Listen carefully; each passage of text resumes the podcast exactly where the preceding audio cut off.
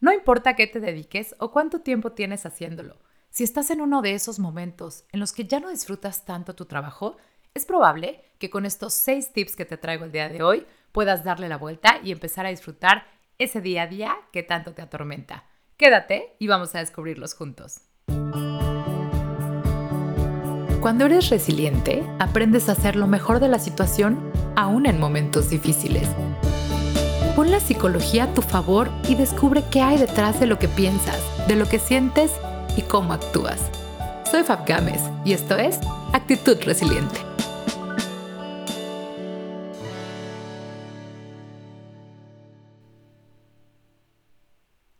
Hola resilientes, ¿cómo están? Bienvenidos al episodio 8 de Actitud Resiliente.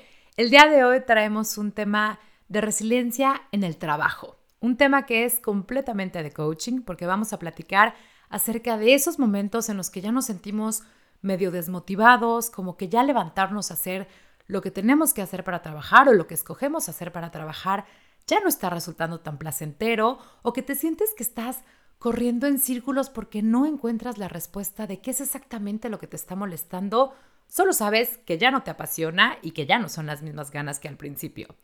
No importa si eres empleado de alguna empresa, no importa si eres freelance o, trabajas como independiente, tampoco si eres empresario o si eres emprendedor.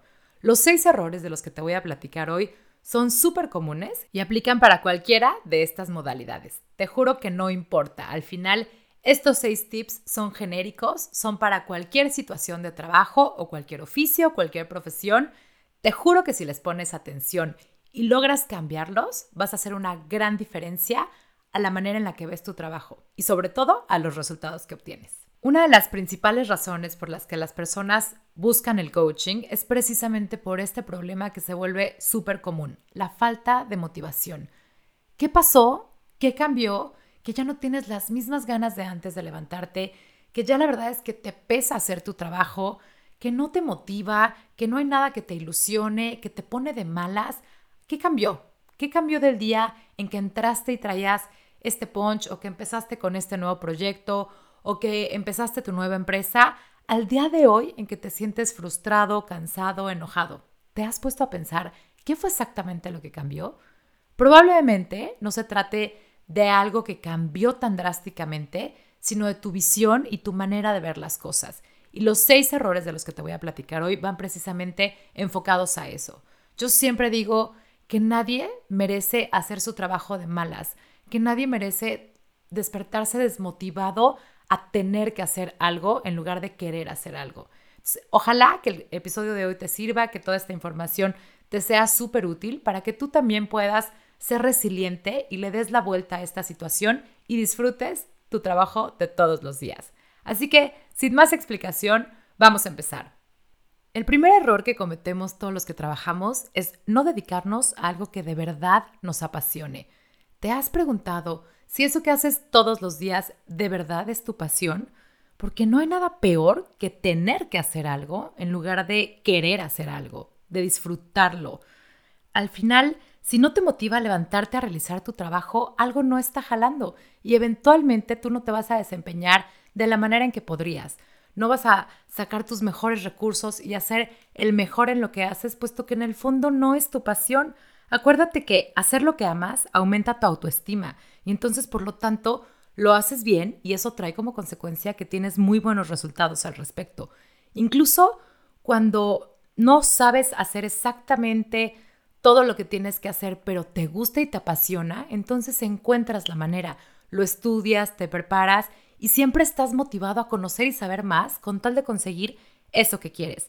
No sabes lo común que es en sesiones de coaching que las personas de pronto se dan cuenta que no se dedican o que no estudiaron ni siquiera eso que les apasiona.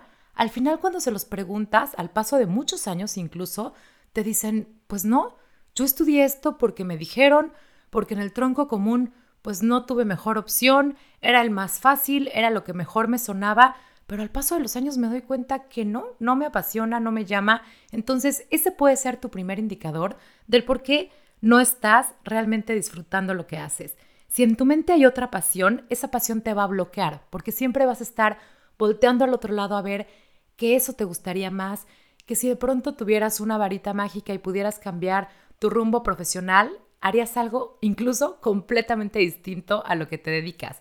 Entonces, pregúntate si eso que haces todos los días de verdad te apasiona, de verdad te mueve, de verdad lo podrías hacer incluso sin que te pagaran, porque eso es el primer error que cometemos muchos. Y cuando trato esto en, sesiones de coaching, muchas veces me dicen, Fa, pero es que, ¿cómo descubro cuál es mi pasión? Ni siquiera sé cuál sería esto. Entonces, a lo mejor puedes empezar por preguntarte cosas como, ¿para qué eres bueno? ¿En qué sobresales? ¿Qué te gusta hacer? ¿Qué es lo que más amas hacer, lo que te mueve, lo que te apasiona, lo que te ilusiona, lo que incluso te vuelve más creativo porque encuentras soluciones a los problemas que se te pueden presentar? ¿Qué es lo que necesita el mundo y que a lo mejor tú puedes ayudarle en eso porque eres realmente bueno? O quizá por lo que ya puedas cobrar. Si eres bueno en algo, piensa a lo mejor cómo puedes hacer de esto un servicio o un producto, porque ahí está tu respuesta de qué es exactamente lo que te apasiona. ¿Cómo dedicarte a esto cubriendo necesidades de tiempo, espacio y dinero y que tú estés satisfecho con eso? Si logras contestar estas preguntas, es muy probable que te encuentres ya en un momento en el que te puedes ver haciendo eso que amas el resto de tu vida. Lo que haces hoy te llena así, lo que haces hoy te ves haciéndolo en 20 años, siendo exitoso, ganando el dinero que tienes que ganar por eso, piénsalo porque ahí puede estar tu primera respuesta. Uno de mis ejemplos más claros de esta situación y que no se me olvida al paso de los años es una chica con la que tuve el gusto de trabajar hace algún tiempo. Ella era de México y se fue a vivir a Estados Unidos con su familia, tenía dos hijos, un bebé chiquitito. entonces en la primera sesión me dijo, yo era maestra de, de una escuela en México y vengo a Estados Unidos y quiero hacer lo mismo, pero en el camino se le iban presentando trabas y cosas como que tenía que hacer certificaciones y más trabajo y ella lo que le urgía era empezar a ser productiva, empezar a ganar dinero, pero a la vez no quería dejar a su hijo chiquito. Entonces cuando fuimos eh, escarbando poco a poco en las sesiones de coaching acerca de su pasión, de cuáles eran las razones por las cuales quería retomar la parte de ser Miss, de estar con los niños, etcétera, resultó que no, que ella estaba deseando regresar a la escuela, pero realmente por las razones incorrectas. Lo que ella realmente quería era estar el suficientemente tiempo con sus hijos, dedicarle su atención y su amor de la manera en la que ella lo tenía en su mente y a la vez poder generar. cuando fuimos trabajando en ese tipo de aspectos y escarbando un poquito acerca de qué opciones tenía, descubrió que una de sus grandes pasiones eran las manualidades. Pues resulta que se aventó a, a ver más allá de lo que la creencia le decía que tenía que hacer lo mismo que hacía en México y entonces empezó a hacer manualidades, que además hace unas cosas preciosas y divinas. Y hoy te puedo decir que tiene un negocio muy exitoso. En Estados Unidos tiene envíos a todo Estados Unidos, hace unas cosas preciosas, se desvela y no le pesa porque es su verdadera pasión, se ha vuelto cada vez mejor en esto y tiene un sueldo mucho más alto del que podría tener como Miss y además cumpliendo con sus necesidades de vida, que eso es muy importante al encontrar tu pasión. Cuando tú encuentras la pasión de, en hacer lo que haces, esto que te mueve, etcétera, tiene que saciar con las necesidades que tú tienes de vida en este momento. Y con eso me refiero tus necesidades de disponibilidad de tiempo, tus necesidades económicas, tus necesidades de traslados, porque si no, de una u otra manera te va a frustrar.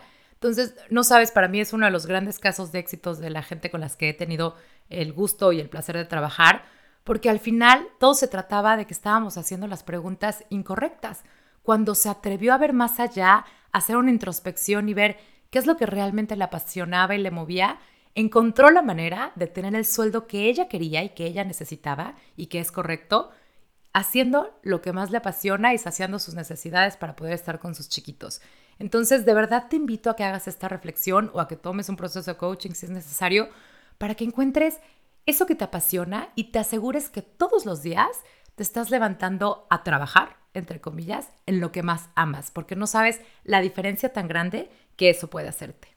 Recuerda que nunca es tarde para cambiar el rumbo. Si sientes que hay algo que ya no te cuadra y que ya no te hace clic con las cosas que haces todos los días profesionalmente, es momento de reflexionar. Nunca es tarde. Y nada más piensa que si tienes tanto tiempo o tantos años dedicándote a algo que no te llena, ¿cuántos más te vas a aguantar así? ¿Hasta dónde te vas a permitir ser infeliz haciendo algo porque tienes que hacerlo, porque aparentemente fue la única opción que tenías? El mundo allá afuera está lleno de posibilidades. Y si te das chance de abrirte un poquito, de hacer lo que amas, de cumplir con tu propósito, de venir aquí y de darle de una u otra manera una forma a tu pasión, entregarle al mundo lo que tienes que entregarle, te juro que va a ser una diferencia impresionante. Vámonos al segundo error que todos cometemos o la gran mayoría cometemos cuando trabajamos. Y este es muy común, muy complicado y es de las creencias más difíciles de romper en coaching. Se trata de no cobrar lo justo. Y remarco la palabra justo. No se trata de un tema de que sea barato, de que sea caro, simplemente de que sea lo justo. Y para eso tienes que tener muy claro cuál es el valor de lo que haces. No importa si trabajas para una empresa o si tienes un producto o un servicio, si eres freelance, insisto, lo que tú haces, ¿qué impacto tiene? ¿Cuánto vale? Porque, ojo, hay una gran diferencia entre lo que vale y lo que cuesta. Cuando tú tienes muy claro el valor de lo que haces, es mucho más fácil que entiendas cuál es el costo que tiene que tener. Entonces, hay que pensar muy bien cuánto es lo que vas a cobrar, porque no necesariamente por tener volumen y por querer vender a lo loco al principio, debes cobrar menos, porque entonces inconscientemente tú te estás mandando el mensaje a ti, pues de que es correcto que entregues menos.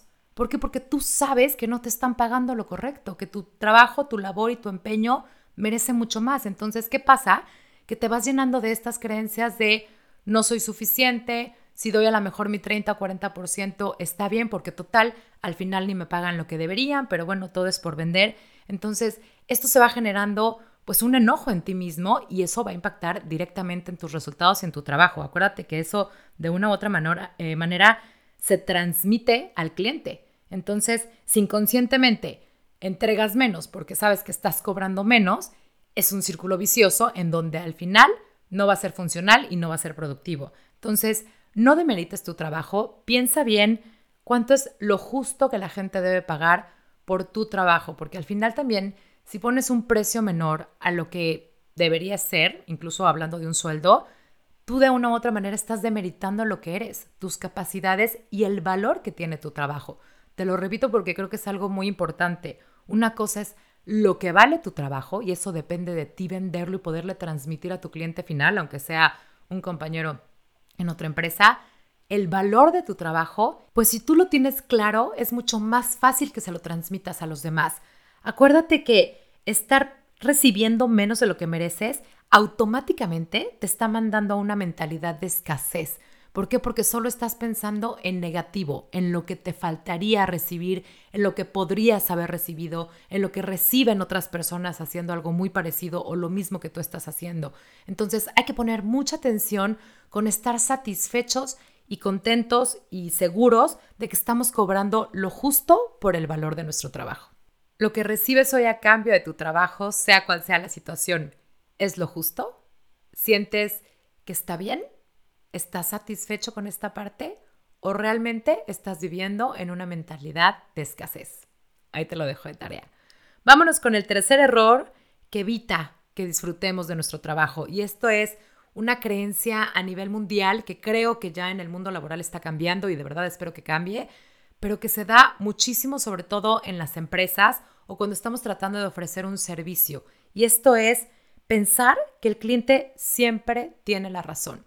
¿Cuántas veces has escuchado esa frase? Cuando estás capacitando a alguien o cuando las empresas, no sé, a lo mejor de un café, de un restaurante, de cualquier eh, tipo de, de empresa que tenga servicio a cliente directo, una de las primeras cosas que le dicen en la capacitación a sus empleados es, Recuerda que el cliente siempre tiene la razón. Ojo, ¿de verdad siempre tiene la razón? Te voy a decir por qué no es cierto y por qué es un error súper común. En primera, demerita tu autoestima. Porque si tú te estás dedicando a algo es porque tú eres un experto, porque estás proveyendo un, un servicio o un producto. Y entonces pensar que el cliente siempre tiene la razón es inconscientemente asumir que tú no y que eres capaz de ceder absolutamente todo con tal de mantener un cliente. Entonces imagínate las consecuencias que eso puede traer. Al final te estás mandando el mensaje de que tú no tienes la razón y que alguien más puede venir a, marcarte las pautas de cómo hacer tu trabajo. Recuerda que si el cliente te contactó es porque tú eres el experto en esto. porque el cliente en realidad está buscando que le ayudes, que le soluciones un problema, que le des algún eh, producto, etc. Entonces, hay que tener muy claro que hay que tener mucha flexibilidad para trabajar con los clientes, que podemos negociar las cosas, que obviamente un buen servicio marca la diferencia, pero no necesariamente tienes que ceder absolutamente todo, incluso tu autoestima profesional, por cumplir con esta premisa en donde se cree que el, cliente siempre tiene la razón y ya, ¿no? Alguna vez trabajé en una empresa en donde hicimos un ejercicio y entonces eh, hicimos una encuesta en el área de atención a clientes a todos los clientes que tenía la empresa, ¿no? Entonces sacamos la muestra y lo que les preguntábamos era, díganme, ¿qué te haría un cliente feliz? ¿Qué te hace un cliente feliz?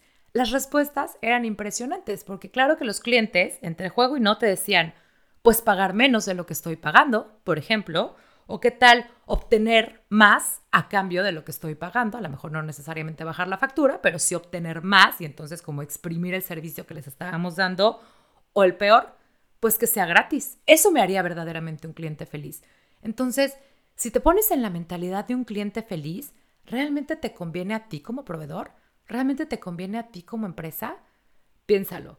No necesariamente el cliente siempre tiene la razón. Todos somos personas y tú eres el experto aquí. Entonces, date ese lugar porque probablemente esa sea una de las cosas que más molesto te tienen con tu actual trabajo.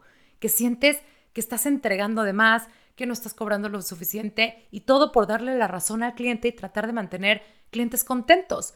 Mejor busca tener clientes satisfechos, que sepan ubicar esta relación entre que lo que pagaron y lo que recibieron fue justo y eso los tiene satisfechos, que es muy distinto a tener clientes contentos. ¿Si alcanzas a ver la diferencia? El cuarto error que cometemos a la hora de trabajar es no alcanzar a ver el impacto que tiene nuestro trabajo en los demás. Y con los demás me refiero al cliente final, a la sociedad, al mundo, a una familia.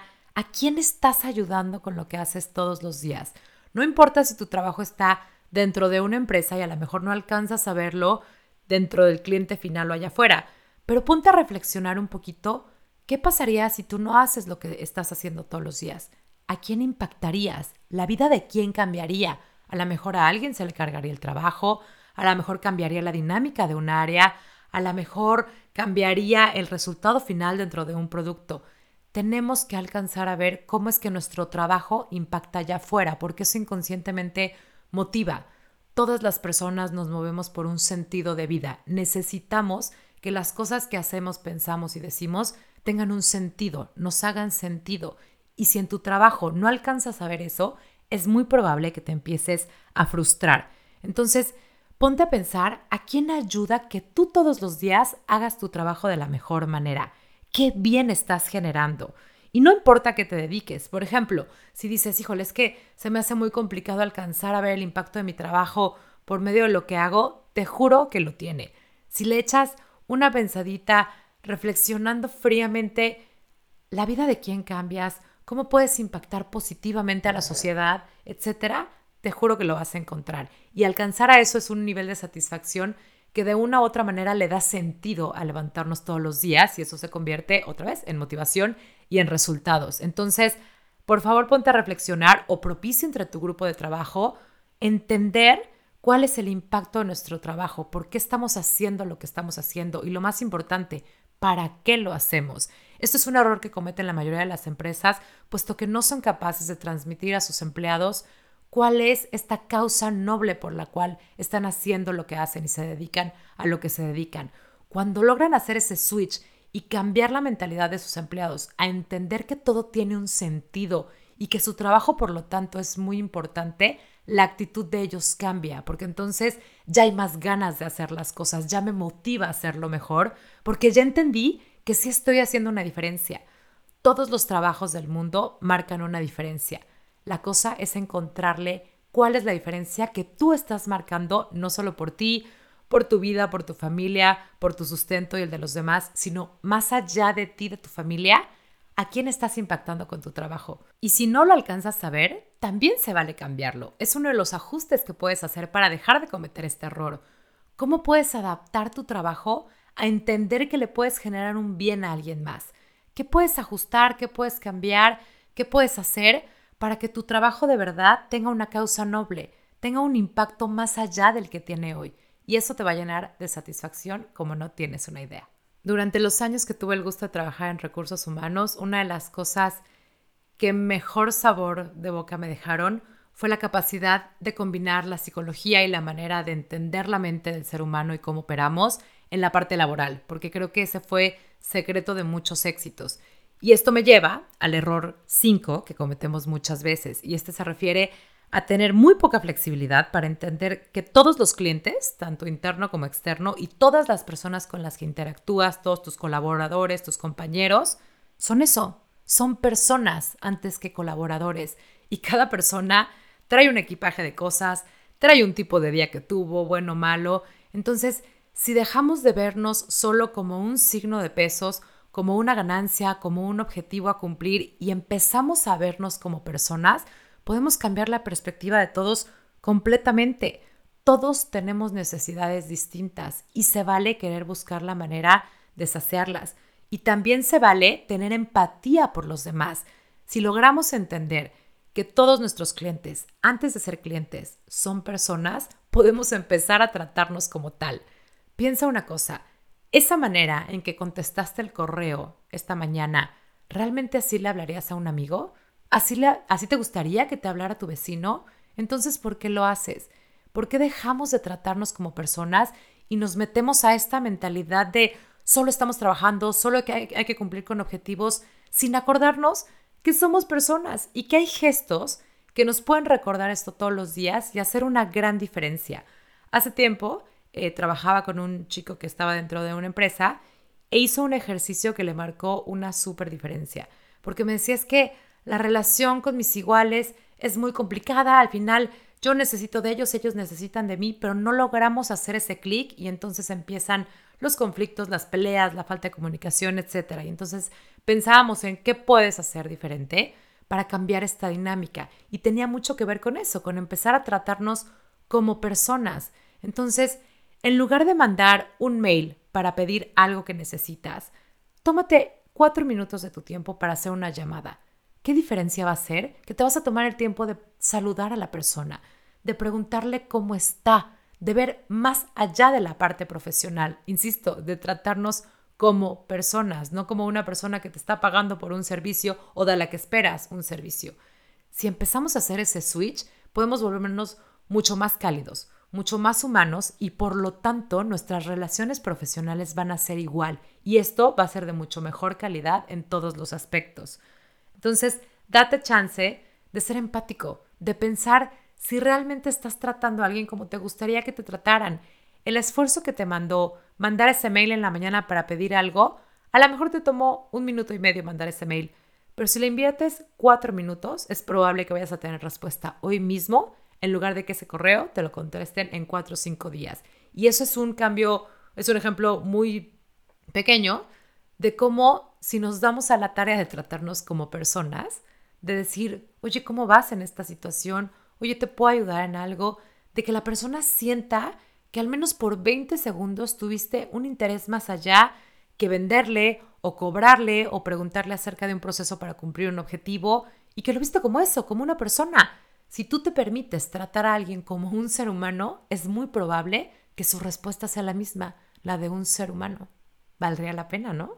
Y el sexto error que cometemos, también muy seguido, por ego, porque creemos no tener tiempo, porque creemos que no vale la pena, es negarnos a donar algo de nuestro trabajo. ¿Lo has pensado? ¿Alguna vez te has atrevido a donar algo de tu trabajo? Y ojo, ¿eh? con la palabra donar me refiero a no recibir paga por lo que estás haciendo, al menos en este caso en específico, o a lo mejor a no recibir el reconocimiento inmediato de haber hecho bien las cosas. ¿Te has dado la tarea de hacer eso?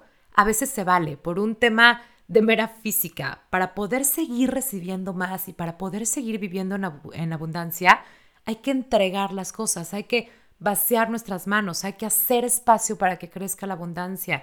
Entonces piensa, ¿qué valdría la pena implementar dentro de tu servicio, dentro de tu empresa o de la manera en que operas profesionalmente para poder darte permiso de entregar algo, de donar algo de tu trabajo y entonces regresar un poco al punto del bien común. a quién puedes ayudar con tu trabajo que a lo mejor no te pague lo mismo que te pagarían los demás, pero que tú sabes que es una persona que realmente lo necesita o que realmente le vas a hacer una diferencia. O qué parte de todo tu día, de tus conocimientos, de tu expertise, puedes donar para impactar positivamente la vida de los demás. En esta vida hay que aprender a dar y hay que aprender a recibir también. Pero para recibir hay que dar. Entonces, atrévete a vaciar las manos, atrévete a entregar algo sin esperar nada a cambio, porque eso lo único que va a hacer es abrirte el camino a la abundancia. Se vale. Todas las grandes empresas y las personas más exitosas se dan a la tarea de agradecer de una u otra manera con este tipo de cosas toda la abundancia y todas las bendiciones que tienen alrededor. Entonces, define de qué manera te gustaría a ti donar algo de lo que tú haces. Eso que entregas maravillosamente al mundo, Atrévete a entregarlo una vez sin paga, o dos, o diez, o las que sean necesarias. Atrévete a cambiarle la vida a alguien. Atrévete a hacer algo diferente con lo que tú eres muy bueno. La vida te lo puso aquí para que tú entregues al mundo eso que solo tú puedes hacer. También date permiso de entregárselo a alguien aunque no pueda pagar por tus servicios, aunque a lo mejor pague menos, entrégale un descuento o eh, ve la manera en que sea a lo mejor un trueque de servicios, pero tratemos de generar esta cadena de armonía, esta cadena de empatía, esta cadena de solidaridad, porque solo así nos vamos a permitir vivir en una mentalidad de abundancia y no de escasez como platicábamos hace rato. Espero que toda esta información te sea útil, que haya logrado cambiarte un poquito la mentalidad o a lo mejor abrirte los ojos a algo que no estabas viendo y que seguramente si te atreves a cambiar, puedes cambiar todo el efecto y la manera en que vives y percibes tu trabajo. Te repito, nadie merece levantarse todos los días a hacer algo que no quiere. Entonces, encuentra el sentido, dedícate a lo que te apasione, aprende a cobrar lo justo por tu trabajo para que no sientas que hay déficit. Recuerda que el cliente no siempre tiene la razón. Trata de ver el impacto que tiene tu trabajo. Atrévete a pensar que todos somos personas y, y nos tratemos como tal y no te niegues a donar algo que está en tus manos y cambiar la vida de alguien. Tu trabajo es probablemente a la actividad que más tiempo le dedicas en todo el día. Así que dale la vuelta, diséñala para que la disfrutes todo el tiempo. Gracias por estar aquí, gracias por acompañarme. Te recuerdo mis redes sociales en donde podemos estar en contacto para cualquier duda o cualquier cosa en la que te pueda ayudar. En Facebook, Actitud Resiliente, en Instagram, Actitud-Resiliente o para cualquier cosa mándame un mail a info resilientecom Gracias por tú también hacer siempre lo mejor de la situación. Nos escuchamos pronto.